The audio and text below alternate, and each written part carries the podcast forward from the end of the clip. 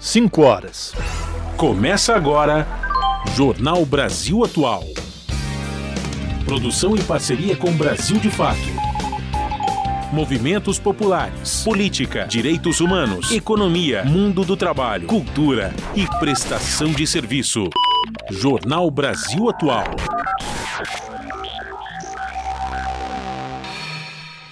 Olá, muito boa tarde. Hoje é sexta-feira, dia 25 de agosto. Sextou, minha gente! Eu sou o Rafael Garcia, junto com a Larissa Borer, apresentando mais uma edição do Jornal Brasil Atual. E estas são as manchetes de hoje. Presidente Lula visita Angola, é condecorado e anuncia a elaboração de um plano conjunto de desenvolvimento agrícola entre os dois países.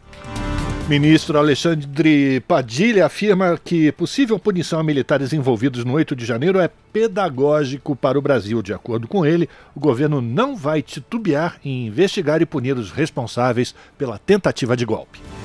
Movimentos negros fazem manifestações pelo fim da violência racial em todo o país. Atos marcaram o 24 de agosto, dia da morte do abolicionista Luiz Gama. Sobe para 22 o número de mortes durante a Operação Escudo da PM em andamento na Baixada Santista. Desde o início das operações, entidades de defesa dos direitos humanos receberam relatos de torturas e outros excessos praticados pela polícia. Pesquisa revela que a maioria da população tem pouca ou nenhuma confiança nas polícias civil e militar. Polícia Federal é a que tem melhor reputação entre as forças policiais, aponta levantamento. Governo federal relança o Fundo Clima, que vai financiar projetos para estudos e ações de combate às mudanças climáticas.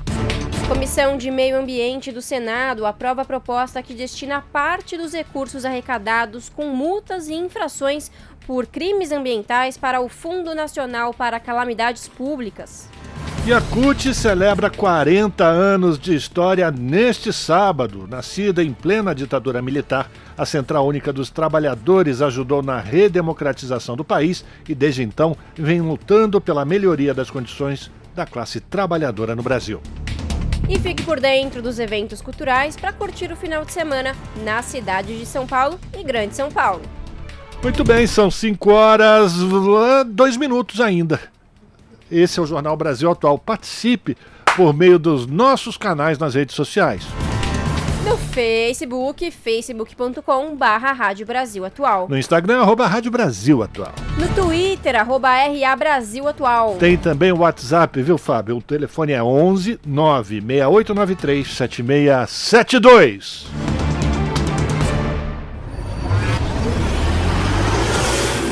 Jornal Brasil Atual, uma parceria com Brasil de Fato. Na Rádio Brasil Atual, tempo e temperatura.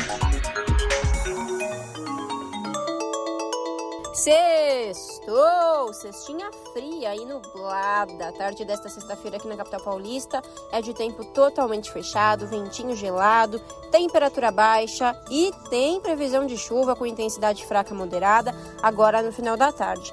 Essa chuva que cai agora engrossa no período da noite e continua durante toda a madrugada com intensidade moderada forte, raios e ventania. A temperatura na madrugada na região da capital paulista fica na casa dos 13 graus. Nas regiões de Santo André, São Bernardo do Campo e São Caetano do Sul, a tarde desta sexta-feira também é de tempo fechadão, agora 17 graus na região. Chove em algumas áreas neste momento em todo o ABC, chuva com intensidade moderada. Essa chuva também engrossa e continua durante todo o período da noite e da madrugada. A temperatura vai, vai cair mais ainda e ficar na casa dos 12 graus na madrugada. Gente, olha, realmente uma gangorra no tempo. A sexta-feira em Mogi das Cruzes é de tempo totalmente nublado, agora 18 graus na região. Chove em alguns pontos neste momento, chuva com intensidade moderada.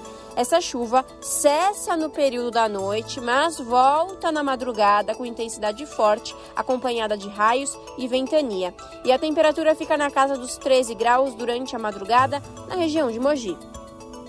E em Sorocaba, interior de São Paulo, mesma coisa. A tarde desta sexta-feira é de tempo carrancudo, totalmente nublado e frio. Agora, os termômetros marcam 23 graus. Agora, no final da tarde, não tem previsão de chuva. No período da noite e da madrugada, daí sim a chuva vem, mas com intensidade moderada. E a temperatura fica na casa dos 14 graus na madrugada. Olha, gente, no finalzinho do jornal eu volto para falar como fica o tempo neste final de semana. Mas, ó, eu já adianto que não vai mudar nada. Vai ser, na verdade, é mais frio ainda. Mas, olha, fica aí com a gente porque tem vários eventos culturais para deixar para deixar e dar ânimo, né, no, no coraçãozinho. Então, fica grudadinho aqui para não perder a nossa agenda cultural. Na Rádio Brasil Atual, está na hora de dar o serviço. Vamos lá, 5 horas 5 minutos, trânsito aqui em São Paulo, final da tarde.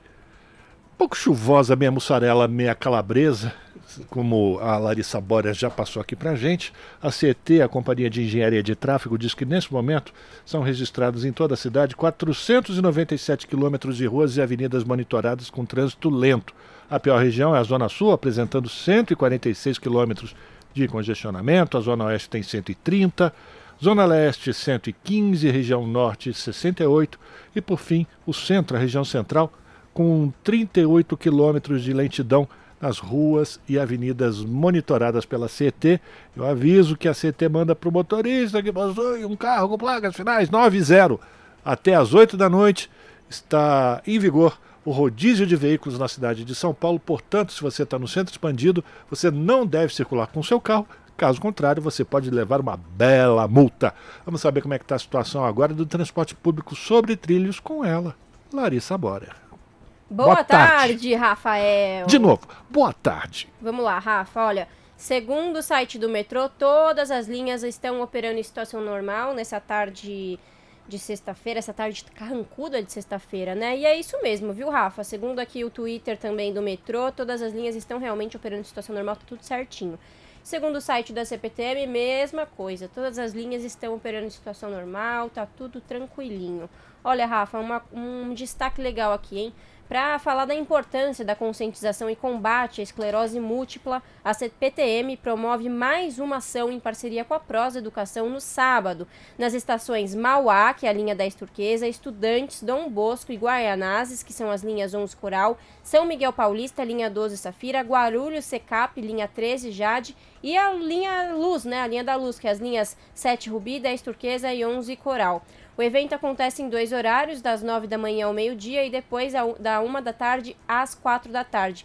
E nestes horários, Rafa, os profissionais de saúde realizarão exames preventivos, como aferição de pressão arterial, sem limite de atendimentos, e medição de glicemia capilar em pessoas diabéticas ou com histórico de diabetes na família.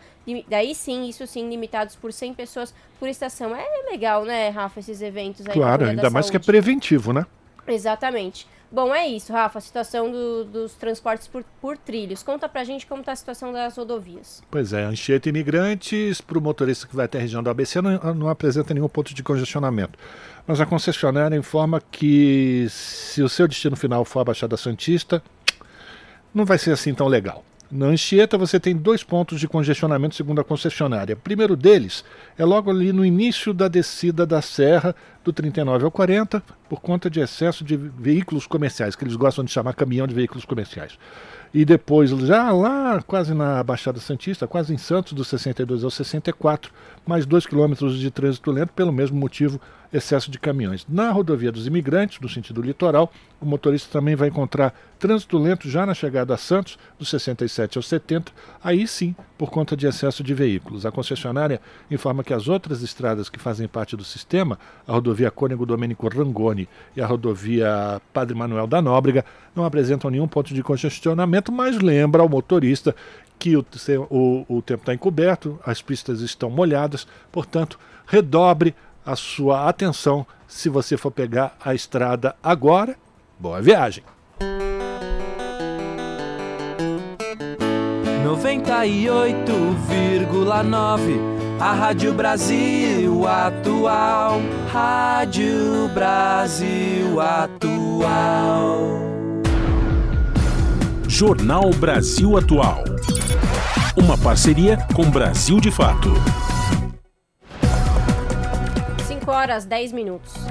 Na segunda parada pelo continente africano, o presidente Lula foi, foi, recebido pelo presidente da Angola, João Manuel Lourenço, em uma cerimônia de condecoração nesta sexta-feira. Na capital, Luanda, Lula recebeu do governo a mais alta distinção angolana. Angol, angolana desculpa. As informações na reportagem de Sayonara Moreno. Ao receber a medalha, o presidente Lula disse que vai se inspirar nos conhecimentos de Antônio Agostinho Neto na busca de convencer a humanidade contra as desigualdades.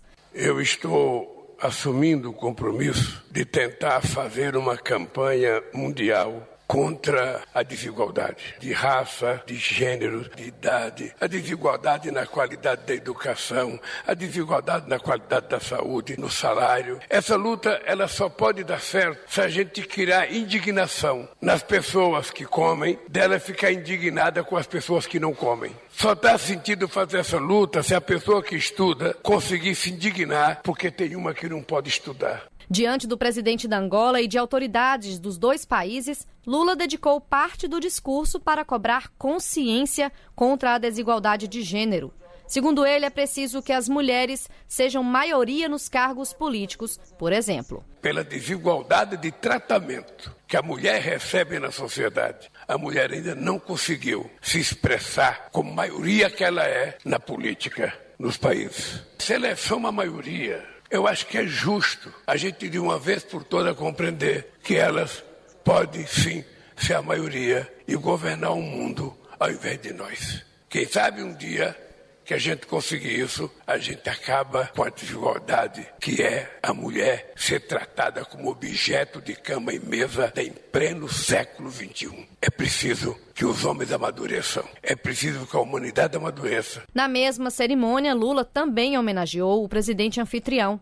João Manuel Lourenço recebeu a Ordem Nacional do Cruzeiro do Sul, a mais alta distinção brasileira a personalidades estrangeiras. Lourenço disse que o prêmio tem mais valor vindo do presidente brasileiro. Este prêmio ganha uma dimensão especial por estar a ser atribuído por Vossa Excelência, que confere um valor emocional difícil de expressar pela sua trajetória de lutador incansável pelas causas da justiça social, pela dignidade dos mais vulneráveis e pela inclusão política, econômica, cultural e social de todos os brasileiros e brasileiras sem distinção.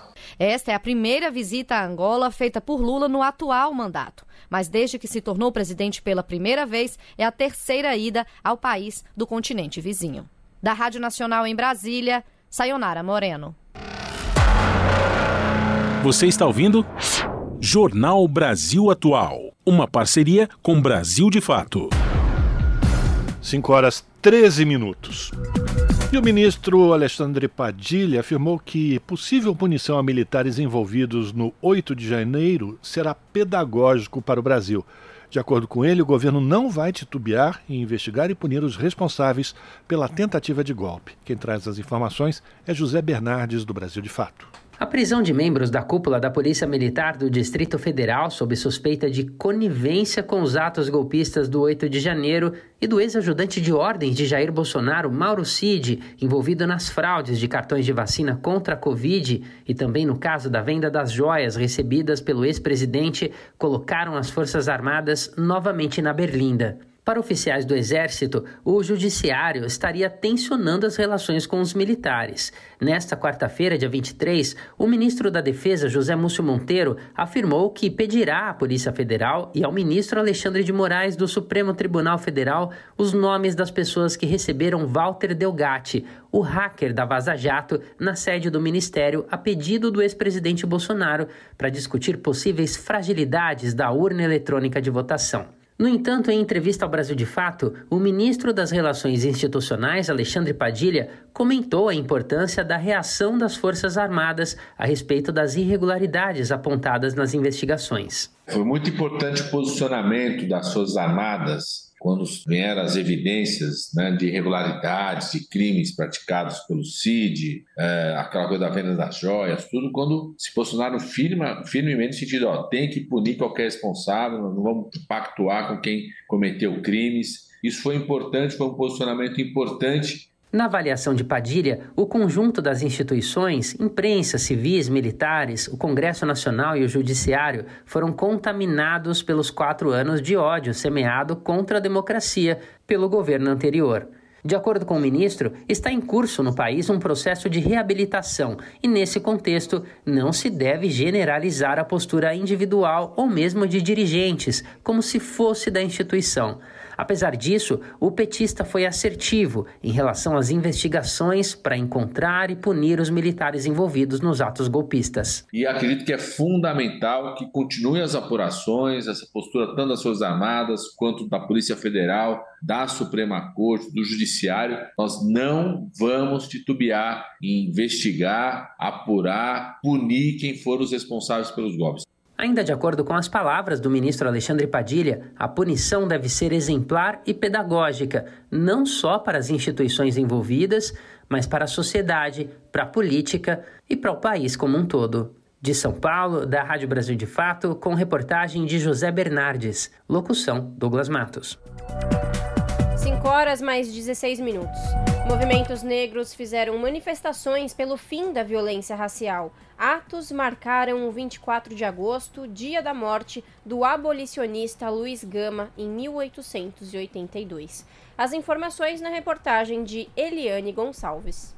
Nesses últimos dias, temos acompanhado diversas notícias sobre balas perdidas e suspeitas de execução de pessoas que moram nas favelas. Nesta quinta-feira, movimentos negros de todo o país organizaram manifestações para pedir o fim da violência racial. O dia 24 de agosto foi escolhido por ser o dia que morreu o advogado e abolicionista Luiz Gama e também o sétimo dia da morte de uma líder quilombola e mãe de santo na Bahia. Em São Paulo, os manifestantes caminharam pela Avenida Paulista com faixas pedindo o fim da violência policial e por justiça pelo assassinato de Maria Bernadette Pacífico, ou Mãe Bernadette. Ela tinha 72 anos, era Ialorixá e liderança quilombola. Foi morta a tiros no último dia 17 dentro de casa, na companhia dos netos, no quilombo Pitanga dos Palmares, na cidade de Simões Filho, região metropolitana de Salvador. Ibaixo Lalu, Ibaixo Alaqueto, Ibaexulona, Ibaexuana.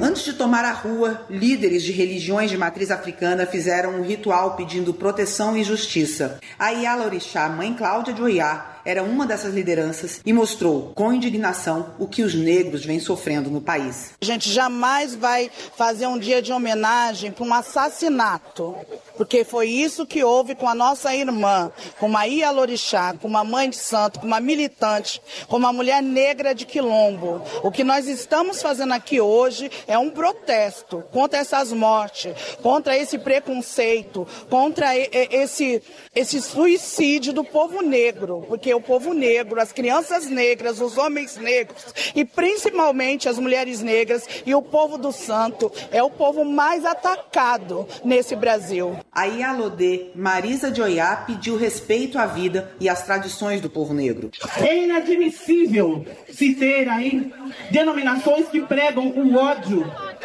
o ataque, o matar. A gente está alertando isso, olha, há muitos anos que a gente está na rua não pode mais se perder nenhuma vida preta. Seja essa vida de terreiro, seja o cidadão que mora na periferia, se mata só porque é preto. A passeata também contou com a presença de mães que perderam filhos pela violência policial, como os nove jovens que morreram pisoteados em 2019 depois de uma operação da Polícia Militar em um baile funk na favela de Paraisópolis. Além de São Paulo, foram registrados atos em outras 24 capitais, incluindo o Distrito Federal. Em Salvador foi celebrada a missa de sétimo dia da líder quilombola. A família participou da celebração sob escolta da PM. Desde o assassinato, a família, que já recebia proteção da polícia, deixou o quilombo por medo de novos atos violentos. O quilombo Pitanga dos Palmares é palco de um conflito agrário que se estende há pelo menos seis anos. Em 2017, o filho de mãe Bernadette, Flávio Gabriel Pacífico, o Binho do Quilombo, também foi morto a tiros. Líderes quilombolas criticaram a demora na titulação do território como origem do conflito. Nesta quarta-feira, o INCRA notificou 44 pessoas que se dizem proprietárias de terra ou ocupantes na região do Quilombo para contestar a demarcação. Os atos também lembraram das chacinas mais recentes em favelas de São Paulo, Rio de Janeiro e Bahia. As mobilizações em todo o país foram convocadas pela Coalizão Negra por Direitos e a Convergência Negra, que reúnem vários coletivos do movimento negro. Da Rádio Nacional em São Paulo, Eliane Gonçalves. 5 horas 20 minutos e a gente vai falar da investigação que envolve os atos do dia 8 de janeiro. Essas investigações aumentam a possibilidade de punição aos crimes dos militares. Quem está falando isso é um pesquisador, o Jorge Rodrigues, do Instituto Tricontinental, que avaliou como os atos golpistas afetam a imagem das Forças Armadas. Ele conversou sobre esse assunto com a Luana Ibelli, que é apresentadora do Programa Central do Brasil, produzido pelo Brasil de Fato e apresentado aqui na TVT. Vamos acompanhar. Mesmo depois de preso, o tenente-coronel Mauro Cid transferiu mais de 160 mil reais de um banco nos Estados Unidos para o Brasil. A informação foi divulgada pela coluna de Mônica Bergamo, com base em um extrato de operação de câmbio do Banco do Brasil. O documento foi enviado à CPMI do 8 de janeiro. O informe também mostra que Cid enviou mais de 367 mil reais para uma conta nos Estados Unidos em 12 de janeiro, quatro dias após os atos golpistas. Bom, e para comentar a ligação de integrantes das Forças Armadas com o golpismo e como o governo está lidando com essa situação, eu converso agora com o pesquisador Jorge Rodrigues. Jorge, obrigada por estar aqui com a gente hoje. Bem-vindo ao Central do Brasil. Oi, Luana. Obrigado pelo convite. Feliz em estar aqui com vocês. Isso aí, então vamos lá. A CPMI, Jorge, aponta o envolvimento direto da alta cúpula das Forças Armadas nas tentativas de golpe em dezembro de 2022 e janeiro de 2023. Queria que você começasse falando qual a gravidade disso. Olha, eu acho que, primeiramente, a gente tem a exposição da instituição Forças Armadas é, que concretizou ao longo dos últimos quatro anos, né? Enfim, eu acho que é inegável a essa altura do campeonato que os militares brasileiros eles encamparam o bolsonarismo, eles participaram do governo e nomes como Pazuello, Mauro Cid agora eles estão na boca do povo, digamos, pelos motivos absolut absolutamente errados, pelos crimes que cometeram, pelo envolvimento no genocídio. O que a CPI faz, chegando nesse momento, é dar uma perspectiva de que agora eles serão punidos pelos crimes que cometeram nesse período. Então acho que é um, é um passo importante que é dado, é uma janela de oportunidade importante que se abre.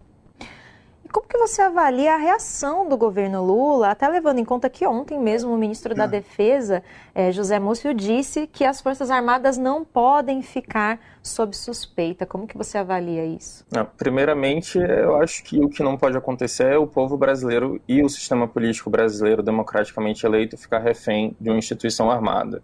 Eu acho que a ordem de prioridades do ministro José Múcio ela está um pouco equivocada do ponto de vista é, do ordenamento democrático brasileiro. Em segundo lugar, é, a fala ela reflete uma tentativa de apaziguar é, ânimos com os militares, como se a gente, sistema político e sociedade civil, precisasse de alguma forma acalmá-los, como se tivéssemos sido nós, de algum espectro político, direita ou esquerda, democrático ou não, quem tivéssemos feito esse movimento é, de inspirar o golpismo e de envolver os militares em crimes comuns, como o caso das joias. É, penso que é um, é um sinal negativo que o ministro dá do ponto de vista de, de alguém que deveria estar exercendo controle civil sobre os militares e não passando recados das Forças Armadas para o sistema político. Pois é, Jorge. Agora, nos últimos quatro anos, até um pouquinho antes, né, na verdade, desde o governo Temer, a gente viu os militares aumentando muito aí a participação na política institucional. Você acha que isso é um problema para a democracia? Absolutamente. É, veja, eu sempre faço uma comparação que é a seguinte: quando um professor faz greve, a arma dele é o lápis, a arma dele é o conhecimento. Quando um militar faz greve, a arma dele é um tanque. E a greve dos militares, embora seja constitucionalmente proibida, é, ela, se, ela se vislumbra também por esses intervencionismos que a gente está observando agora. A marcha sobre a política que começou em 2016 no governo de Michel Temer, ela de fato é bastante perniciosa para a democracia, porque as condições dos atores sociais que a gente está tratando, elas não são iguais. Se eu chego, enquanto pesquisador, com um livro, com um lápis, e um deputado militar eleito chega com um tanque, a dinâmica de negociação ela não é isonômica. Então é um problema absolutamente para a democracia brasileira. Jorge, agora eu queria abordar um outro, é, uma outra questão. Né? Você escreveu em coautoria aqui um artigo para o Brasil de Fato, onde você citam que o militarismo é um elemento de violência estrutural no país. Eu queria que você explicasse um pouco essa ideia. Claro. Vamos lá. O, a história do Brasil é uma história de violência. É uma história racista, é uma história de extermínio dos povos originários. E o militarismo ele é a forma é, do exercício dessa violência, digamos. É a forma em que o Estado se articula e suas elites se articulam para fazer valer os seus interesses, inclusive da perspectiva é, do controle e da marginalização dos corpos não desejados, coloquemos assim. Então, o militarismo ele é a expressão, né, enquanto substantivo mesmo, dessa violência estatal contra os marginalizados. Agora, eu queria que você falasse um pouco de propostas que podem ser pensadas para a superação do militarismo no Brasil. Eu sei que são muitas, mas então eu queria que você destacasse um aspecto mais imediato aí para a gente avançar nessa questão. Ótimo. O primeiro ponto, eu acho que de fato é a investigação e a punição dos indivíduos agressos das Forças Armadas envolvidos tanto nos crimes comuns como nas joias, quanto nos crimes como os atos golpistas, já os atos antidemocráticos. Esse é um passo que a gente precisa dar é, para conseguir emplacar essa agenda. Se a opção for por apaziguamento e pela leniência, como historicamente se colocou no Brasil, a gente não avança. Em segundo lugar, eu acho que seria um, um ganho qualitativo mesmo, que o Congresso passasse a assumir a responsabilidade de pensar a política de defesa como uma política pública que ela é. A gente está falando de um dos instrumentos da, da, da violência estatal que precisa passar por escrutínio do poder instituído para representar a população. É, eu acho que esse é um passo importante até que nós cheguemos, de fato, no momento em que toda a sociedade possa ser engajada na discussão dessa política pública, porque, afinal de contas, o povo brasileiro arca com o custo que é altíssimo das Forças Armadas e ele precisa definir que Forças Armadas ele quer, para que ele quer e quanto elas vão custar. Isso aí, Jorge. Muito obrigada pela sua análise. Ótimas, ótimas ponderações. Né? A gente convida também a entrar lá no site do Brasil de Fato, que tem esse artigo muito mais completo é, que o Jorge escreveu em coautoria. Obrigada e até uma próxima oportunidade. Eu que agradeço. Forte abraço. Você está ouvindo? Jornal Brasil Atual. Uma parceria com Brasil de Fato. 5 horas mais 27 minutos. Ministro do Supremo, André Mendonça, pede vista de processo de descriminalização do porte de droga. Na sessão, Gilmar Mendes fez ajustes em seu voto. As informações na reportagem de Daniela Longuinho. Nesta quinta-feira, o ministro do Supremo Tribunal Federal, André Mendonça, pediu vista e interrompeu o julgamento do STF sobre a descriminalização do porte de drogas para uso pessoal. A sessão teve início com as colocações do relator, ministro Gilmar Mendes, que fez ajustes no voto proferido anteriormente. Gilmar Mendes alertou para os preconceitos que envolvem o tema, mas afirmou que o propósito central do enfrentamento às drogas precisa ser a redução de danos e de riscos decorrentes do consumo. O decano ajustou a sua tese e limitou a descriminalização do porte de drogas apenas à maconha. Eu quero destacar que é válida a opção legislativa pela proibição do porte de drogas, ainda que para consumo pessoal. Só estamos falando que não se deve tratar como crime. Não comete infração penal quem adquirir, tiver depósito, transportar ou trouxer consigo para consumo pessoal a substância cannabis sativa. Aqui a gente convola, na minha proposta, o artigo 28, retira o seu caráter penal e lhe dá um caráter de sanção administrativa e medida educativa de comparecimento a programa ou curso educativo. Em seguida, o ministro Cristiano Zanin abriu divergência ao se manifestar contrário à descriminalização da maconha para uso pessoal, mantendo o entendimento definido pela Lei de Drogas de 2006. Por outro lado, Zanin se manifestou sobre a necessidade de fixar critério objetivo para diferenciar usuário de traficante, que seria a posse de até 25 gramas de maconha.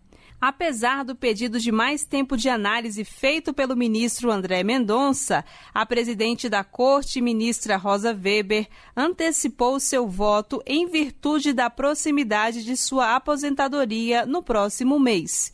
Weber seguiu o relator. A conclusão do voto do ministro Gilmar, que eu estou acompanhando, também a questão que sobeja diz com os critérios objetivos, e eu também estou fazendo a adequação nessa tentativa de composição das compreensões, ficaria nos 60 gramas propostos pelo ministro Alexandre na linha do voto reajustado. Com os votos desta quinta-feira, o placar do julgamento ficou em 5 a 1 pela descriminalização do porte de maconha. Os ministros citam quantias máximas entre 25 e 100 gramas de maconha ou seis plantas fêmeas de cannabis, tipo que possui mais THC, como critério de fixação. Além de Mendonça, ainda precisam votar Nunes Marques, Luiz Fux, Carmen Lúcia e Dias Toffoli. Da Rádio Nacional em Brasília, Daniela Longuinho. 5 horas 30 minutos e subiu para 22 o número de mortes durante a Operação Escudo da Polícia Militar que está em andamento na Baixada Santista. As últimas mortes confirmadas ocorreram nas cidades de Santos e Guarujá na noite da última quarta-feira. Segundo a Secretaria de Estado da Segurança Pública de São Paulo, todas as pessoas foram mortas por policiais ao, abre aspas, reagirem às abordagens. A operação foi lançada no dia 28 de julho, após a morte do soldado da rota Patrick Bastos Reis. No entanto, mesmo após a prisão de três suspeitos de envolvimento no assassinato, a ação policial foi mantida na Baixada.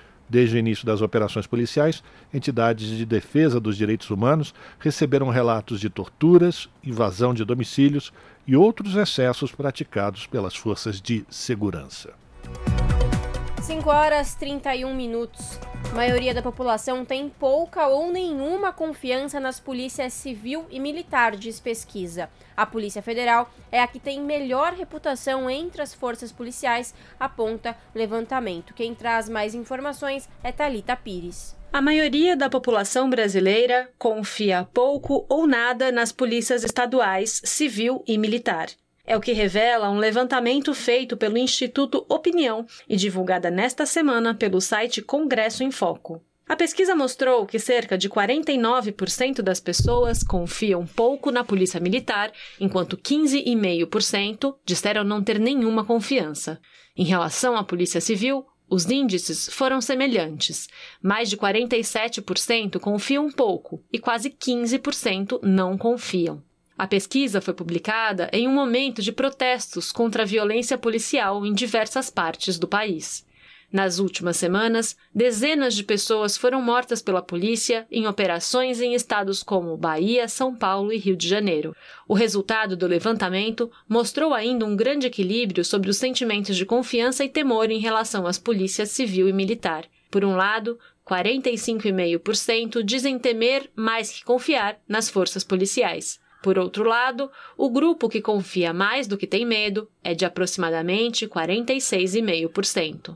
A Polícia Federal foi a que teve melhor resultado no levantamento, com mais de 41% das pessoas dizendo que confiam muito na força. Outros 39,8% afirmaram confiar pouco e 12% disseram que não confiam. Já a Polícia Rodoviária Federal, que segundo investigações foi utilizada como um instrumento político a favor de Bolsonaro nas eleições, recebeu o voto de confiança de quase 38%. Ao mesmo tempo, cerca de 42% dos entrevistados responderam que confiam pouco e mais de 13% afirmaram não ter nenhuma confiança na instituição. A pesquisa ouviu 2 mil pessoas entre os dias 16 e 19 de agosto em todo o país. As entrevistas foram feitas por telefone e a margem de erro, segundo o Instituto de Pesquisa, é de dois pontos percentuais para cima ou para baixo. De São Paulo, da Rádio Brasil de Fato, locução Talita Pires.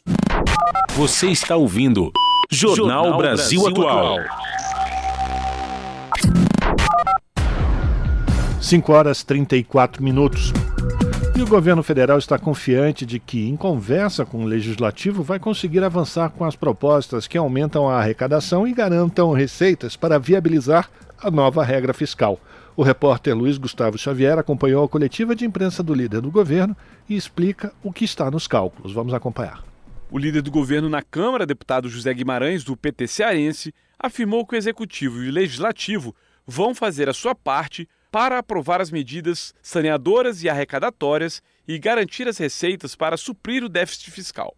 Em entrevista coletiva à imprensa nesta quinta-feira, Guimarães explicou que, para viabilizar a nova regra fiscal, seriam necessários, de acordo com cálculos da Fazenda, aproximadamente 150 bilhões de reais.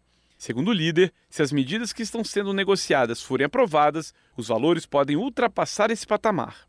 As novas regras fiscais vão substituir o atual regime de teto de gastos. A proposta teve a votação concluída pelos deputados nesta semana e agora será enviada à sanção presidencial. Guimarães reconheceu que há dificuldades para garantir a arrecadação, mas defendeu o diálogo para que os projetos sejam aprovados. Segundo ele, a relação entre executivo e legislativo tem avançado. O líder listou alguns dos projetos que estão em tramitação no Congresso, como o retorno do voto de desempate do CARF, que aguarda avaliação do Senado, e pode garantir recursos de até 60 bilhões de reais a mais para o governo. Outra proposta é que prevê a taxação dos fundos offshores, que atendem empresas brasileiras sediadas em outros países com tributação diferenciada. Esse projeto pode garantir outros 13 bilhões de reais para os cofres da União. O governo cumprir a sua parte e enviar todas as medidas saneadoras e arrecadatórias. O governo está enviando e o Congresso votar. É uma ação de mão dupla para cumprirmos aquilo que está estabelecido no novo regime fiscal. Não pode ser só o governo e nem pode ser só o Congresso. As duas coisas precisam caminharem juntas. Há problemas para garantir essa arrecadação. Eu acho que se nós trabalharmos bem, essa receita ultrapassará os 150, os 160 bilhões, conforme o Haddad levantou. O líder do governo, José Guimarães, destacou ainda a decisão do Superior Tribunal de Justiça sobre a subvenção do ICMS e que pode garantir mais de 80 bilhões de reais ao fisco, além da lei que mudou regras para a fixação dos preços usados em transações internacionais entre empresas relacionadas que podem garantir até 30 bilhões de reais ao Tesouro. Da Rádio Câmara de Brasília, Luiz Gustavo Xavier. Jornal Brasil Atual. Uma parceria com Brasil de Fato. 5 horas 37 minutos. O governo federal relançou o Fundo Clima, que vai financiar projetos para estudos e ações de combate às mudanças climáticas. As informações na reportagem de Gésio Passos. A ministra do Meio Ambiente, Marina Silva, anunciou a emissão de títulos públicos no exterior para a captação de 10 bilhões de reais destinados ao Fundo Clima. O fundo vai contar agora com recursos da ordem de um pouco mais de 10 bilhões para poder investir em projetos de desenvolvimento sustentável, fazendo ali o esforço da transição energética, da transição ecológica, da bioeconomia, em várias frentes para que o Brasil possa atender às suas metas no âmbito do Acordo de Paris. O fundo investe em projetos para transportes coletivos menos poluentes e na mobilidade urbana, de máquinas e equipamentos mais eficientes, com projetos de energia renovável e aproveitamento de resíduos sólidos. Criado em 2009 e administrado pelo BNDES, o Fundo Clima tem hoje 2 bilhões de reais acumulados após o desmonte do conselho gestor feito pelo governo anterior. O presidente do BNDES, Aloísio Mercadante, destaca as condições do país de liderar essa transição ecológica. O Brasil tem todas as condições de liderar entre os, o G20, e nós vamos assumir a presidência do G20, essa agenda do combate à crise climática, da transformação ambiental, resiliência, adaptação e transformação ecológica. Neste ano, o Fundo Clima espera financiar mais de um bilhão de reais em projetos. E o Conselho Monetário Nacional também aprovou nesta quinta-feira mudança nas condições de financiamento do fundo, como explica Aloísio Mercadante. É um fundo de financiamento, de crédito, mas que vai ter taxas de juros muito baixas para poder atingir os objetivos que foram aqui expressas nessas áreas prioritárias, como transição energética, cidades sustentáveis, mobilidade elétrica, indústria verde, florestas. Nós precisamos de um fundo para financiar projetos inovadores nessas áreas. E com participação da sociedade civil, que vai participar das diretrizes, acompanhar, fiscalizar. Marina Silva ressaltou a importância dos recursos para a mudança no modelo de desenvolvimento do país. Através desses títulos públicos, 10 bilhões, para que de fato a gente pare apenas de anunciar e comece a ter meios para implementar. E de que a gente possa sair da lógica de apenas, que é fundamental mitigar e adaptar, mas também transformar as bases econômicas, sociais e culturais do modelo de desenvolvimento vigente. O governo federal também anunciou a retomada da participação da sociedade civil no Conselho do Fundo Clima, que passará de 12 para 28 membros. Da Rádio Nacional em Brasília, Gésio Passos.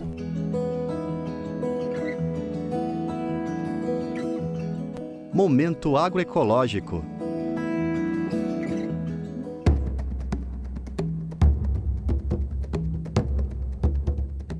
Para famílias agricultoras, a troca de conhecimentos é fundamental na garantia de territórios. A agricultora Roselita Vitor Albuquerque, de Remígio, na Paraíba, destaca a questão diante de disputas históricas. A gente sempre afirma que uma pessoa com conhecimento é uma pessoa também que tem poder. Né? E não é à toa que no Brasil o latifúndio ainda tem muita força.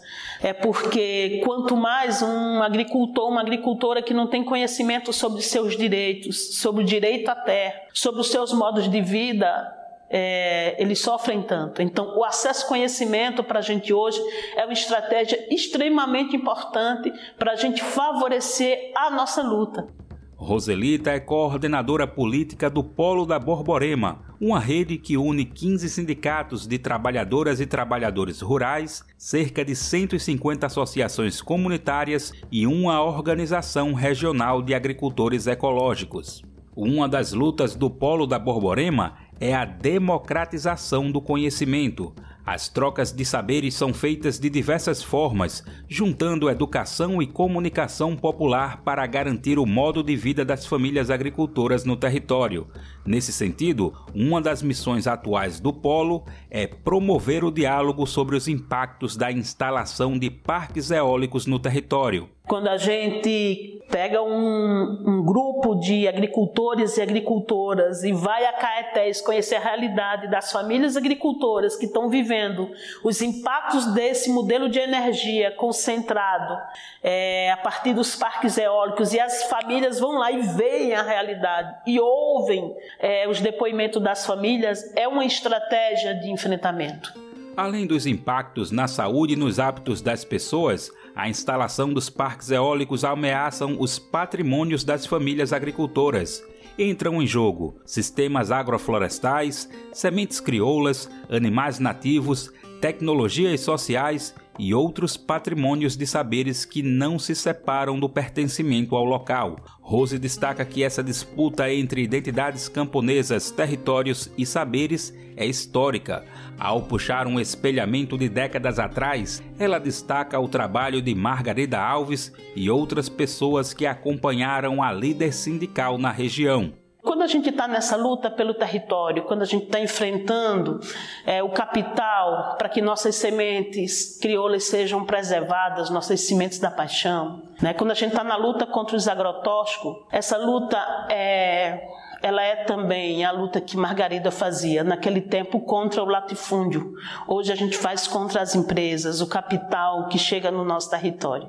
A defesa pelo território citada por Rose hoje em dia reflete as disputas de uma época em que Margarida Alves defendia o direito à gleba. A histórica líder sindical atuou na mesma região que hoje forma o Polo da Borborema, nas décadas de 60 e 70 e início dos anos 80, um período em que quem trabalhava em canaviais na Paraíba não tinha nenhum direito, literalmente.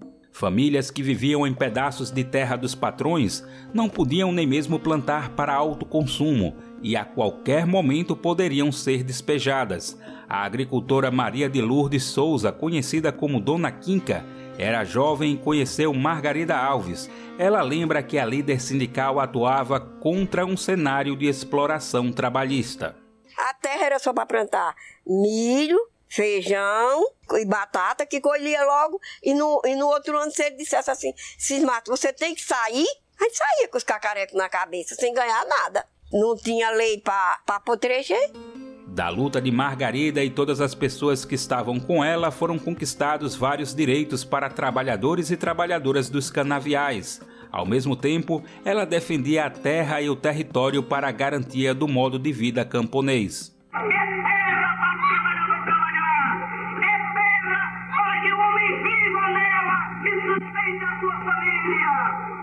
A repentista Maria da Soledade Leite destaca que a situação de fome e outras violências eram consequências da exploração trabalhista. Quem atuou ao lado de Margarida Alves na época faz questão de lembrar sua preocupação com a democratização do conhecimento para garantir o acesso ao território e outros direitos que ela se incomodava muito é que os filhos dos trabalhadores tinham direito a estudar, assim como o filho do rico tem direito a estudar, que o filho do trabalhador também tivesse. Então era uma luta dela por isso. E eles não queriam, porque eles queriam que os filhos dos trabalhadores fossem os escravos dele e que as filhas fossem as negrinhas na cozinha deles para serem exploradas por ele pelos filhos e muitas vezes até outras coisas a mais, né? Dá muito bem para entender na minha palavra o que, é que eu quero dizer. De décadas atrás ou de agora, a luta no território permanece encarando as várias faces da opressão e da injustiça, como alega Roselita. E fazer a luta no movimento sindical hoje, no Polo da Borborema, é exatamente isso. É encontrar a força, é ter a capacidade de se indignar como Margarida assim foi. Uma pessoa que não sabia ler, Margarida, né? uma mulher negra, camponesa, que não sabia ler, mas que tinha essa capacidade de se indignar contra as desigualdades do povo trabalhador. Dona Quinca conheceu Margarida Alves no Sindicato Rural de Alagoa Nova, na Paraíba. Na época, a jovem Quinca conheceu a líder sindical por volta dos 50 anos de idade, reunindo trabalhadores e trabalhadoras para sessões de estudo. Esse trabalho era feito com a perspectiva da educação popular sobre as leis e cenários que circundavam a região na época. Eram nesses encontros, por exemplo, que os grupos estudavam o Estatuto da Terra, vigente na época e crucial para se pensar o território nos dias atuais. Dona Quinca recorda esses encontros com esclarecimento, com reuniões, é, conhecimento da lei, né? E o sindicato também, o movimento os movimentos, né? O nosso que eu era movimento do MER, movimento de evangelização rural na época. Depois esse movimento hoje é comunidade popular, né? E ele tem esse papel de esclarecimento das as, as pessoas, né? Como hoje o polo, né? Sindica, do, do polo sindical. Democratizar o conhecimento é uma herança para reconhecer as muitas histórias no território do Polo da Borborema e pronunciar novos direitos. Para tanto, anunciar constantemente novos imaginários e mundos possíveis. De Alagoa Nova, na Paraíba, para a Rádio Brasil de Fato, Daniel Lamir. Agora são 5 horas 48 minutos. E o governo federal deve aumentar recursos para a pesquisa agropecuária no ano que vem. A repórter Silvia Munhato, lá da Rádio Câmara, acompanhou a discussão do assunto na Comissão Mista de Orçamento. Vamos acompanhar. O secretário adjunto do Ministério da Agricultura e Pecuária, Pedro Neto, disse que o governo quer garantir 520 milhões de reais para que a Embrapa possa desenvolver pesquisa e inovação agropecuária em 2024. O total é 50,7% maior que o previsto para 2023. O orçamento total da empresa é de 3,6 bilhões. O tema foi debatido na Comissão Mista de Orçamento porque nos últimos anos a Embrapa tem dependido de emendas parlamentares para conseguir fechar o ano, como explicou a presidente da empresa, Silvia Massurá. Para 2023, 64 deputados e senadores garantiram pouco mais de 30 milhões de reais. Silvia diz que a Embrapa é referência em ciência tropical no mundo e recebe vários convites de cooperação técnica que não pode desenvolver por falta de recursos. São 43 centros de pesquisa no Brasil, como a Embrapa Soja em Londrina, no Paraná, a Embrapa Uva e Vinho em Bento Gonçalves, no Rio Grande do Sul, e a Embrapa Recursos Genéticos e Biotecnologia, no Distrito Federal. A presidente da Embrapa diz que a área plantada no país aumentou 140% em 50 anos, mas a produção cresceu 580%. Segundo ela, isso se deve muito aos esforços da Embrapa, que mostrou, por exemplo, que era possível produzir no Cerrado foi anunciado um bilhão de reais do PAC, Programa de Aceleração do Crescimento, até 2026. Mas esse total será utilizado, segundo Silvia, em infraestrutura. Se a Embrapa não, tiver um investimento, né, não tiver custeio investimento para pesquisa nesse momento, o reflexo da nossa agropecuária brasileira, que a gente tem tanto orgulho e contribui tanto para a nossa balança comercial, a gente vai sentir daqui 5, 10 anos. Não é do dia para a noite. É, a pesquisa ela leva um tempo. E também a falta da pesquisa, isso impacta a médio e longo prazo. Os senadores Alci Lucas, do PSDB do Distrito Federal, que requeriu a audiência, diz que vai defender a proibição do contingenciamento dos recursos da Embrapa e sugeriu um programa para que os parlamentares visitem os centros de pesquisa. Marcos Vinícius Vidal, presidente do Sindicato Nacional dos Trabalhadores de Pesquisa e Desenvolvimento Agropecuário, disse que está sendo organizada uma frente parlamentar para o fortalecimento da Embrapa. Da Rádio Câmara de Brasília, Silvia Minhato. São 5 horas 50 minutos. A Comissão de Meio Ambiente do Senado aprovou uma proposta que destina parte dos recursos que são arrecadados com multas e infrações por crimes ambientais para o FUNCAP, que é o Fundo Nacional para Calamidades Públicas, Proteção e Defesa Civil. O projeto seguiu para a Comissão de Assuntos Econômicos e quem vai trazer mais informações sobre esse processo é a repórter Paula Groba projeto aprovado pela Comissão de Meio Ambiente determina que 5% dos valores arrecadados em multas ou infrações por crimes ambientais e em acordos judiciais e extrajudiciais de reparação de danos socioambientais sejam destinados ao Fundo Nacional para Calamidades Públicas, Proteção e Defesa Civil, o FUNCAP. A intenção do projeto é reforçar investimentos da Defesa Civil Nacional. O relator do texto na Comissão de Meio Ambiente, senador Carlos Viana, do Podemos de Minas Gerais, citou a cidade de Belo Horizonte, que, graças a um trabalho de prevenção e esforço conjunto da sociedade civil com o poder público, tem conseguido evitar mortes e outros transtornos mais graves causados por desastres naturais. Nós estamos tirando 5% do valor destinado de multas para que a Defesa Civil Nacional possa ser equipada e nós tenhamos a prevenção possível nas áreas de desastre e também a recuperação posterior, caso venham a acontecer, como nós não esperamos, mas ninguém controla a natureza. Ao lembrar de cidades que passaram por dramas causados por desastres como Miraí, Cataguases, Barão de Cocá, locais Brumadinho e Mariana, o senador Fabiano Contarato, do PT do Espírito Santo, disse que o poder público precisa estar sempre atento e trabalhar com a redução máxima de danos. Se o poder público ele não faz um trabalho de prevenção, não faz um trabalho de fiscalização, não implementa políticas de educação e se por fim quem viola qualquer norma não tem uma punição rigorosa, a ausência desses elementos são mola propulsora para que ocorra o que já aconteceu. A proposta seguiu para análise da Comissão de Assuntos econômicos. Também está na pauta do plenário o projeto que estabelece que a reserva de contingência do orçamento anual assegure pelo menos 25% de seus recursos para o apoio de ações que atendam a situações de calamidade pública. Pelo texto, essa reserva poderá constituir fonte de recursos para abertura de créditos adicionais destinados ao atendimento dessas calamidades no âmbito da FUNCAP. Da Rádio Senado, Paula Groba. Você está ouvindo? Jornal Brasil Atual. Uma parceria com Brasil de Fato. O melhor do circuito alternativo, agora na nossa agenda cultural. Você dedos que eu te quero tocou. Você é beijo que eu te quero beijou.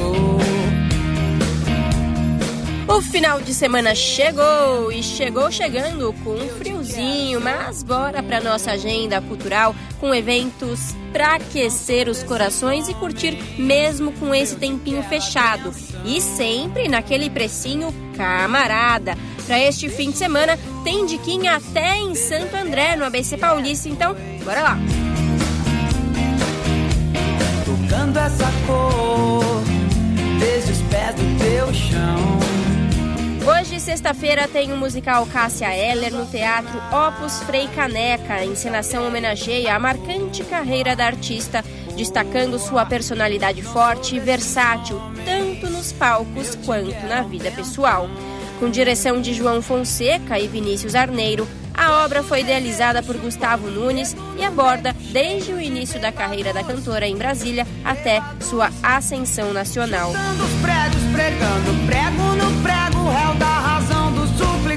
É hoje, sexta-feira, às 8 da noite, o musical Cássia Eller, no Teatro Opus Frei Caneca onde Teatro Opus Frei Caneca, no Shopping Frei Caneca, Rua Frei Caneca, número 569, Consolação.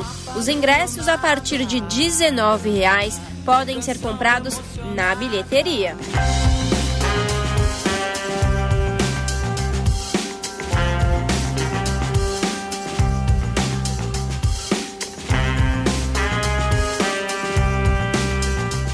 Nesta sexta-feira, às 8 da noite, também é possível conferir a peça teatral Pretamina, O Fim do Silêncio, O Eco do Incômodo, no Sesc Bom Retiro. A peça, criada a partir dos poemas da artista Pretamina, aborda de uma forma performática e poética as percepções da artista sobre o mundo, suas relações em comunidade, sua arte e sua ancestralidade.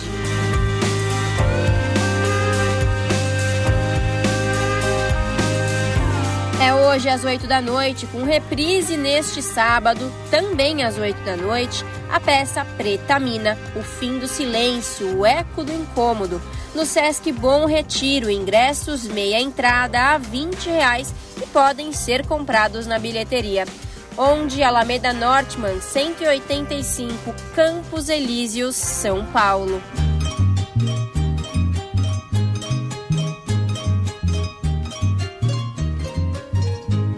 Neste sábado ainda é possível conferir a mostra de cinema paraguaio. O MIS, em colaboração com o Consulado Geral do Paraguai no Brasil, apresenta a mostra de cinema paraguaio com sessões gratuitas e para todos que se interessarem.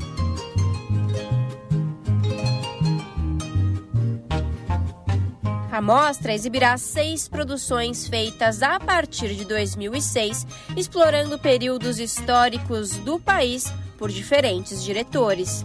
É neste sábado, das 5 da tarde às 7 da noite, o último dia para conferir a mostra de cinema paraguaio, onde? No Museu da Imagem e do Som, Avenida Europa, número 158, Jardim Europa, São Paulo.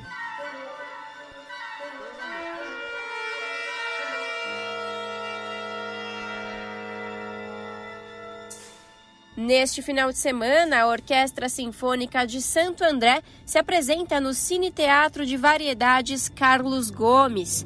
Diferentemente dos outros programas, a orquestra se dividirá em grupos para realizar três obras com formações instrumentais variadas em que os violinos não são incluídos.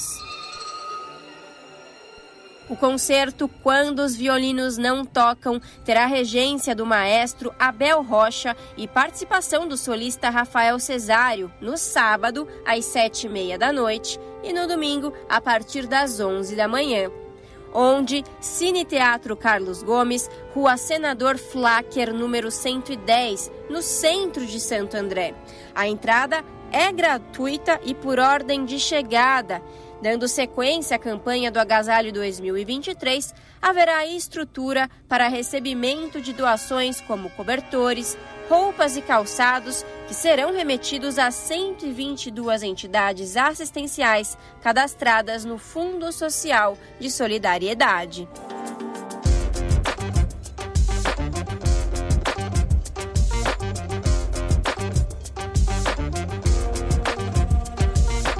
Neste final de semana, sábado e domingo, é a última oportunidade para conferir a peça Culpa no Teatro Arthur de Azevedo. Sábado, às 8 da noite e domingão, às 6 da noite. A peça aborda cotidiano, sexualidade, família e transição de gênero. E o diferencial desta peça, que é do Oliver Olivia, é que no palco estão em cena sua mãe, seu pai e seu namorado, figuras centrais dos temas abordados nas obras. Neste final de semana, sábado e domingo, última oportunidade para conferir a peça Culpa no Teatro Arthur de Azevedo, com ingressos gratuitos e retirada uma hora antes. Onde? Teatro Arthur de Azevedo, endereço Avenida Paz de Barros, número 955, Alto da Moca, São Paulo.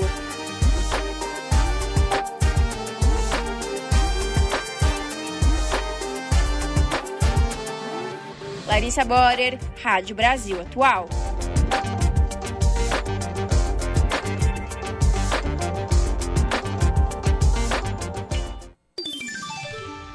Pontualmente 18 horas. Rádio Brasil Atual. Para sugestões e comentários, entre em contato conosco por e-mail redação@jornalbrasilatual.com.br ou WhatsApp DDD 11 96893 7672. Acompanhe a nossa programação também pelo site redebrasilatual.com.br.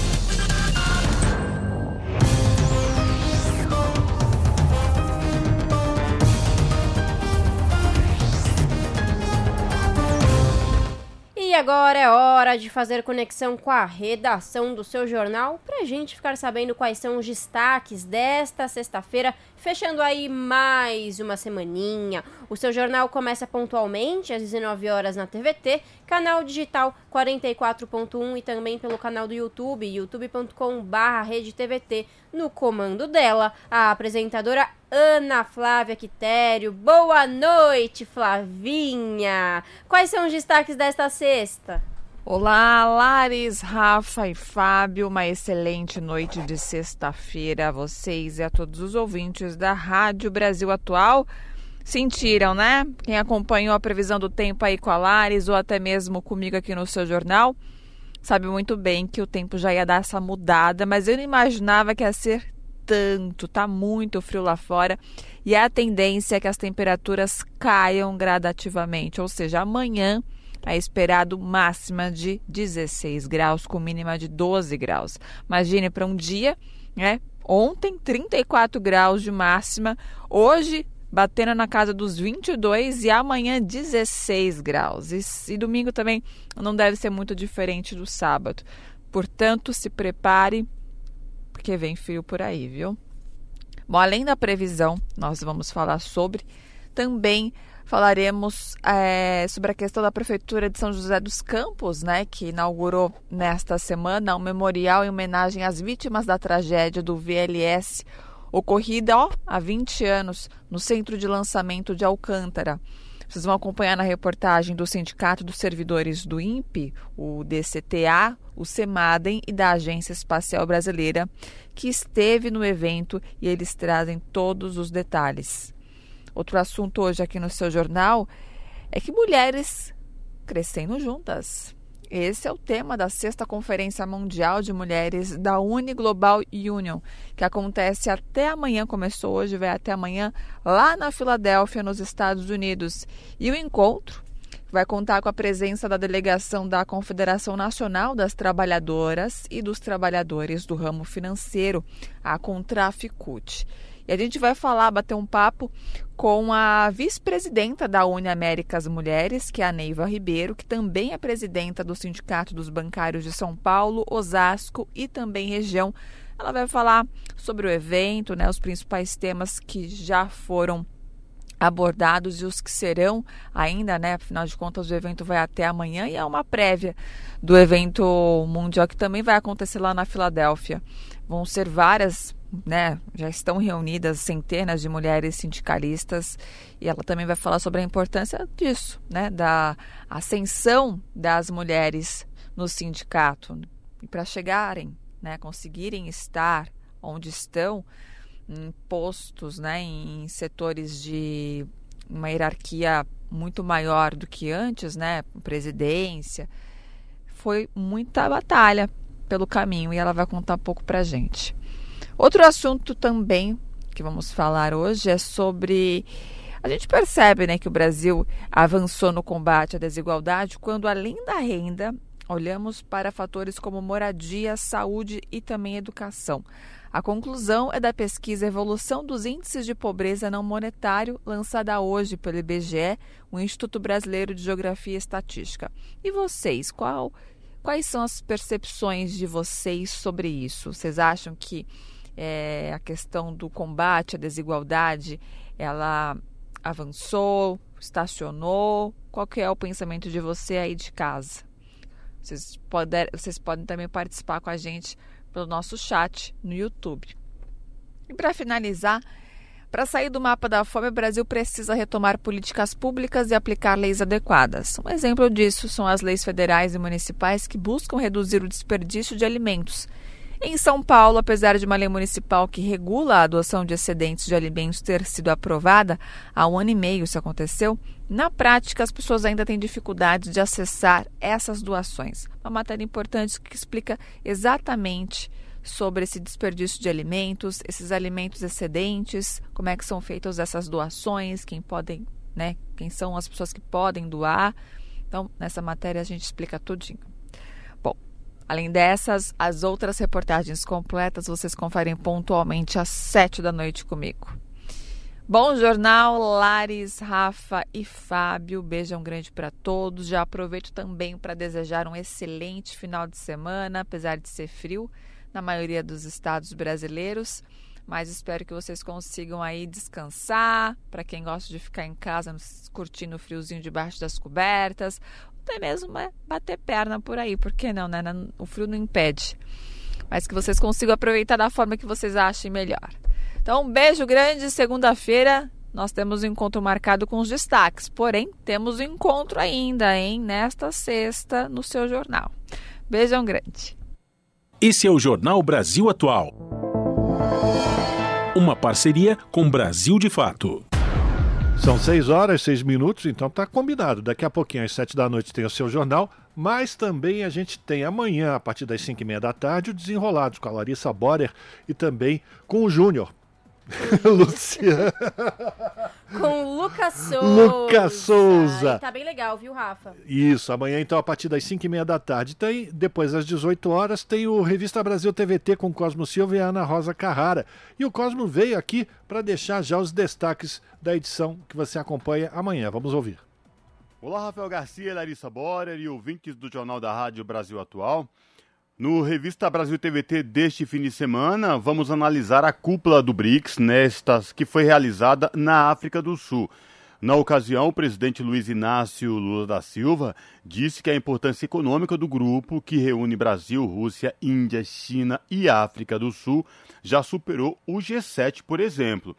E quem faz uma análise sobre a importância do BRICS, que terá novos países associados a partir de 2024, é o economista e professor da Universidade da Cidade do Cabo, Carlos Lopes especialista em desenvolvimento econômico, ele que é da Guiné-Bissau e que desde 2018 é alto representante da União Africana para as negociações com a Europa. Outro destaque, Rafael, no revista é a vitória de Bernardo Arevalo na Guatemala. Candidato do movimento Semente, ele foi o vencedor do segundo turno das eleições e se tornou presidente eleito da Guatemala. Olha só, a CUT, que é a Central Única dos Trabalhadores, completa 40, 40 anos de fundação na próxima segunda-feira, dia 28 de agosto. Mas a celebração dos 40 anos da entidade nacional será realizada durante o 16º Congresso da CUT Estadual de São Paulo, que está acontecendo na cidade da Praia Grande, na Baixada Santista. Os desafios e o futuro da entidade também serão destaques no programa. E a Polícia Federal intimou Jair Bolsonaro, Michele Bolsonaro, Frederico Assef e Mauro Cid para depoimento simultâneo no caso das joias que foram presentes oficiais ao Estado brasileiro. Também estão na lista outros auxiliares do ex-presidente, além do general La Mauro Lourena Cid. Os depoimentos simultâneos devem ser realizados no dia 31 de agosto. E quem faz uma análise para a gente dos desdobramentos sobre a questão das joias do envolvendo Bolsonaro e as tentativas de golpe é a jornalista Tereza Cruvinel, que é colunista do portal 247. O programa também destaca a decisão da Justiça Federal que autorizou a desapropriação da usina Cambaíba, localizada em Campos dos Goitacazes, no norte fluminense. A decisão destina esta área ao Instituto Nacional de Colonização e Reforma Agrária, também conhecido como INCRA, para assentar famílias camponesas. E cabe um destaque aí, Rafael e ouvintes do Jornal da Rádio Brasil Atual, que o território onde fica a usina Cambaíba, é formado por sete fazendas que somam cerca de 3.500 hectares. Estruturada como uma usina de produção de açúcar, o local foi utilizado na ditadura militar para incinerar corpos de presos políticos e opositores do regime essa decisão histórica. Quem comenta para a gente e faz uma análise do programa de reforma agrária é o ministro do Desenvolvimento Agrário e da Agricultura Familiar, Paulo Teixeira. A gente também destaca as medidas que o governador Tarcísio de Freitas vem tentando emplacar na educação de São Paulo, com o apoio do secretário Renato Feder, que serão assuntos do revista, viu? Entre essas medidas polêmicas que vêm ganhando repercussão negativa no estado de São Paulo, estão a instalação sem autorização de um aplicativo nos celulares de professores e a tentativa do governo de não aderir ao Plano Nacional do Livro e Material Didático do Ministério da Educação. Essas são as medidas polêmicas aí. Quem vai analisar para a gente é a deputada do PSOL, eleita aqui no estado de São Paulo. Bom, Rafael, Revista Brasil TVT vai ao ar aos sábados e domingos, das 18 às 20 horas, na TVT, canal 44.1 digital em São Paulo e na Grande São Paulo, na Rádio Brasil Atual 98.9 FM e também pelo YouTube da TVT, youtube.com barra Rafael Garcia, Larissa Borer e ouvintes do Jornal da Rádio Brasil Atual, esses são destaques que vocês podem acompanhar no Revista Brasil TVT neste sábado e também reprisado no domingo, das 18 às 20 horas. Forte abraço e até a próxima. Tchau! Você está ouvindo? Jornal Brasil Atual. Uma parceria com Brasil de Fato. 18 horas mais 11 minutos e agora no Jornal Brasil Atual vamos conversar com a vice-presidenta da Central Única dos Trabalhadores, a CUT Nacional, e presidenta da Contraf CUT, Juvândia Moreira. Juvândia, boa noite, seja bem-vinda e muito obrigada por topar falar com a gente. Hoje está bem corrido, né? Boa noite, boa noite a todos os ouvintes da Rádio Brasil Atual. Com certeza está bem corrido. Eu estou aqui na abertura do Congresso da CUT São Paulo e onde vai acontecer a, a, comemoração dos 40 anos da CUT. Uma parte dessas, dessa comemoração, porque a gente vai ter comemoração o ano todo.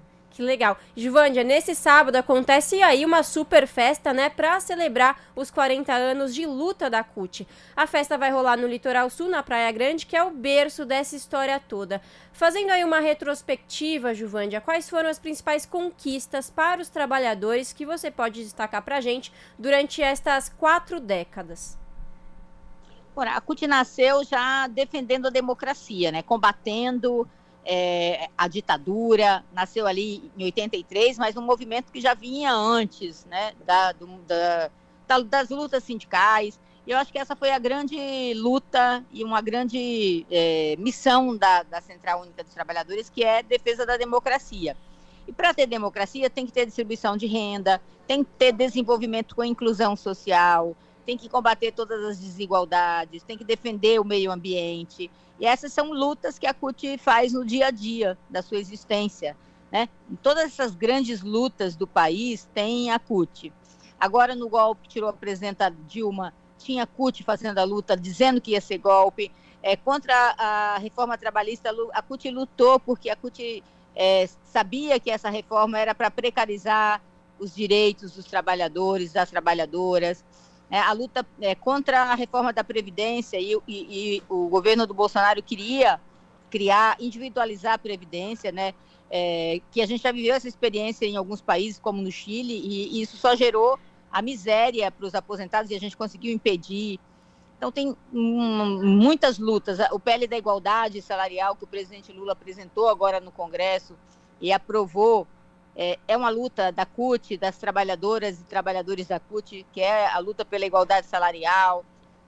Nós temos, né, em todas essas grandes lutas da, das, da defesa do serviço público de qualidade, é uma luta da CUT, do trabalhador, trabalhadora do campo, da, do crédito para a agricultura familiar, é uma luta da CUT. Então, todas essas grandes lutas, a gente tem a Central participando, atuando, é, na pandemia, a CUT foi muito importante para garantir o auxílio emergencial, esteve no Congresso, fez mobilização, conversou com os deputados, com os líderes dos partidos. É, essa também faz parte das lutas da CUT. Juvândia, boa noite. É o Rafa que está falando agora contigo. Boa noite. Prazer Rafa. falar contigo mais uma vez. E eu queria falar do futuro e do, do presente e do futuro. Você foi a primeira mulher presidenta de um sindicato, de um dos mais importantes sindicatos do Brasil, o Sindicato dos Bancários de São Paulo, Osasco e região.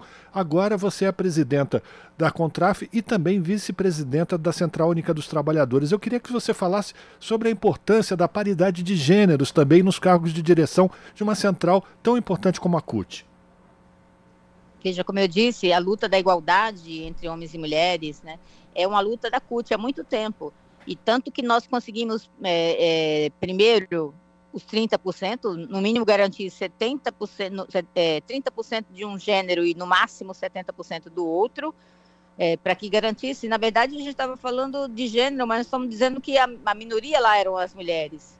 Então, nós conseguimos 30%, daí nós avançamos, seguimos lutando e avançamos para a paridade, chegamos nos 50% de mulheres na direção da central e também com orientação de que os nossos ramos e os nossos sindicatos busquem ampliar a participação das mulheres, é, que coloquem a pauta das mulheres é, da, do combate à violência, é uma luta da CUT, agora a luta pela regulamentação, é, pela, pela ratificação da Convenção 190 de combate à, à violência, ao assédio moral, ao assédio sexual.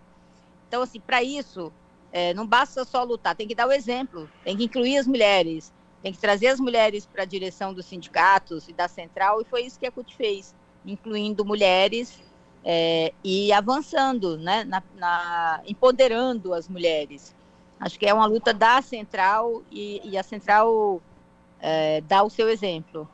Queria falar também sobre uma outra, uma outra faceta da luta dos trabalhadores é, que tem é, respeito que diz respeito ao atual momento que a gente está vivendo. Desde o golpe contra a presidenta Dilma, como você bem lembrou, Juvândia, é, os trabalhadores sofreram uma sequência de retrocessos, ataques aos direitos trabalhistas que foram conquistados ao longo dos últimos anos de uma maneira tão dura. E agora, com a chegada do presidente Lula, a possibilidade de retomar é, esse processo de conquista de direitos mas a importância também de que, apesar do apoio dos trabalhadores ao presidente Lula, uma coisa é o apoio político, outra coisa é a defesa dos interesses dos trabalhadores. A Central Única dos Trabalhadores será sempre uma crítica e uma defensora desses direitos.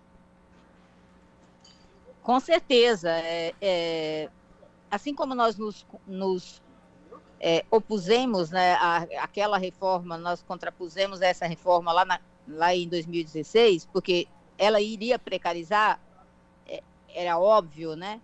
Isso aconteceu. A quantidade de trabalhadores com carteira assinada que foi substituído por PJ, que foi substituído por trabalhador é, por tempo parcial, é, foi grande. O, o emprego que cresceu nessa época foi o emprego mais precarizado.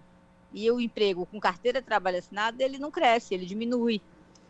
Então, porque, ao contrário do que dizia o, o Bolsonaro, que a, o trabalhador tinha que escolher entre emprego e direitos, é, é fazendo o Brasil crescer e com emprego de qualidade é, que a gente vai combater as desigualdades, vai melhorar a qualidade de vida da população. É assim que ela vai ter direitos. É o, o Estado investindo para gerar esses, esses empregos é, e cuidando das pessoas para que elas tenham qualidade de vida, elas não estejam em situações precarizadas. Eu acho que esse é o grande movimento. E também os trabalhadores não podem simplesmente achar que o presidente Lula vai fazer tudo sozinho. É um movimento, a sociedade tem que estar tá cobrando, a sociedade tem que estar tá lutando, a sociedade tem que estar tá mobilizada. Então, os trabalhadores têm que é, continuar mobilizados nos comitês de luta por direitos, de luta pela democracia, pela reconstrução do Brasil, pelo desenvolvimento econômico com geração é, de emprego e renda para todo mundo, emprego decente, é, o cuidado com o meio ambiente.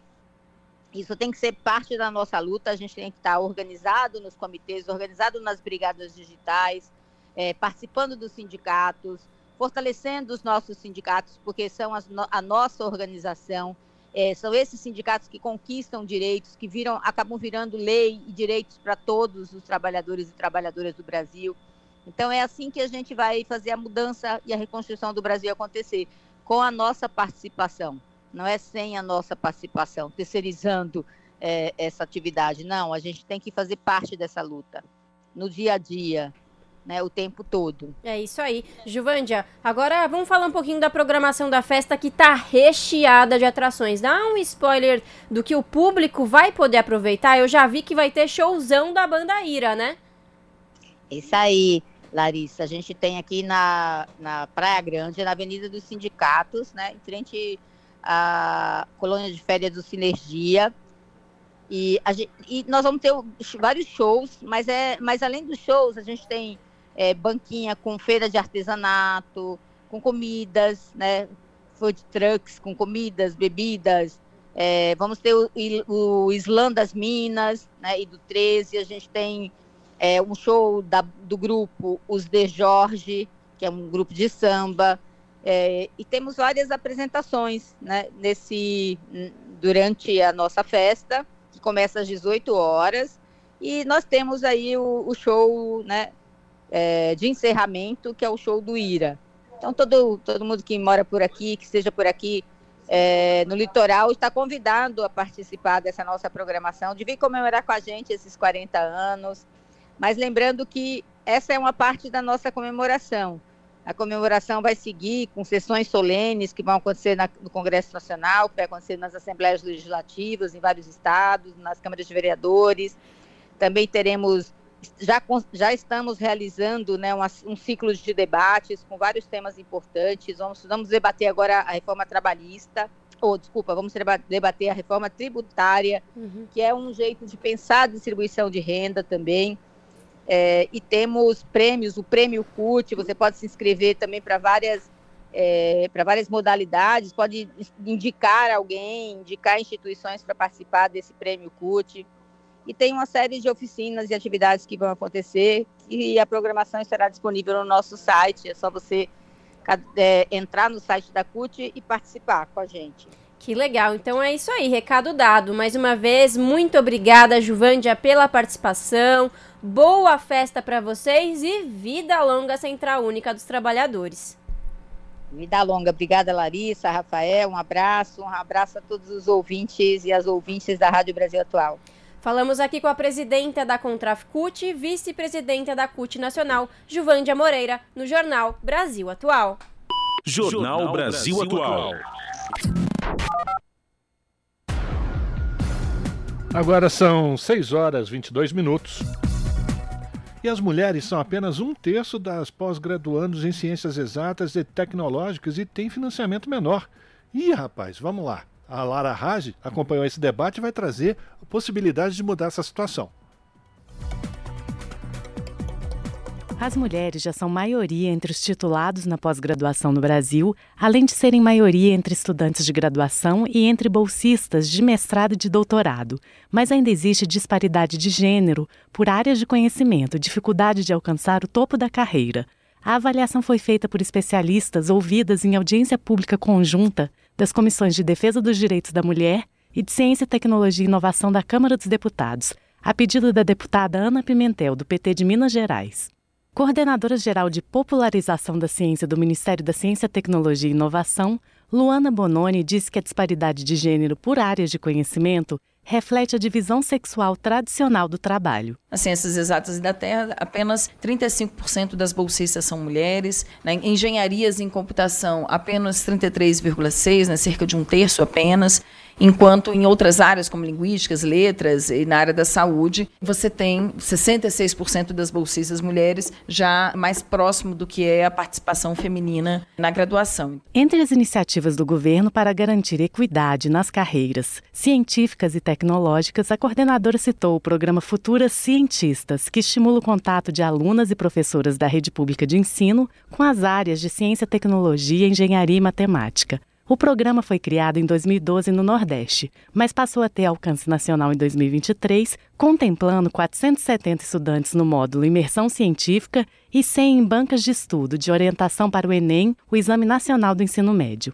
Presidente da CAPES, a Coordenação de Aperfeiçoamento de Pessoal de Nível Superior, Mercedes Bustamante, destacou que as mulheres também são maioria entre os professores nas universidades brasileiras mas apenas nas áreas da saúde, da linguagem, letras e artes, áreas em grande parte associadas ao cuidado. Além disso, ressaltou que muitos estados do Norte e do Nordeste têm índices de mulheres professoras abaixo da média nacional. Ela salientou ainda que entre as mulheres com bolsas de produtividade do CNPq, apenas 7% eram negras e 1% indígenas, embora os últimos dados disponíveis sejam de 2015. A presidente da CAPES apresentou algumas questões para reflexão das parlamentares, que, na sua avaliação, devem ser objeto de políticas públicas que hoje formamos mais mulheres com os níveis mais altos de titulação do país, mas elas continuam sendo pouco absorvidas nas universidades. E, no âmbito geral, porque as doutoras tituladas recebem uma menor remuneração que os homens, de uma forma geral, no emprego formal. E, por fim, como é que nós podemos democratizar, sobretudo, as carreiras de tecnologia, de ciências exatas e da terra, e também promover uma educação global inclusiva que traga mais equidade de gênero. Mercedes Bustamante diz que é preciso, por exemplo, desmistificar a noção de que essas carreiras são mais difíceis e mais apropriadas para os homens. A reitora da Universidade Federal de Pelotas, Isabela Andrade, que representou a Associação Nacional dos Dirigentes das Instituições Federais de Ensino Superior na audiência, observou que muitas mulheres não conseguem chegar ao topo da carreira e têm que optar entre carreira e família, além de enfrentarem a barreira do assédio sexual, da falta de suporte familiar e da síndrome de impostora, ou seja, não se sentirem aptas ou capazes. Além da mudança cultural ser necessária, ela citou iniciativas que podem ajudar a alterar esse quadro, como a presença obrigatória de mulheres em bancas examinadoras de concursos públicos para professores, além da prorrogação de bolsas para mulheres em licença maternidade. Da Rádio Câmara de Brasília, Lara Raj.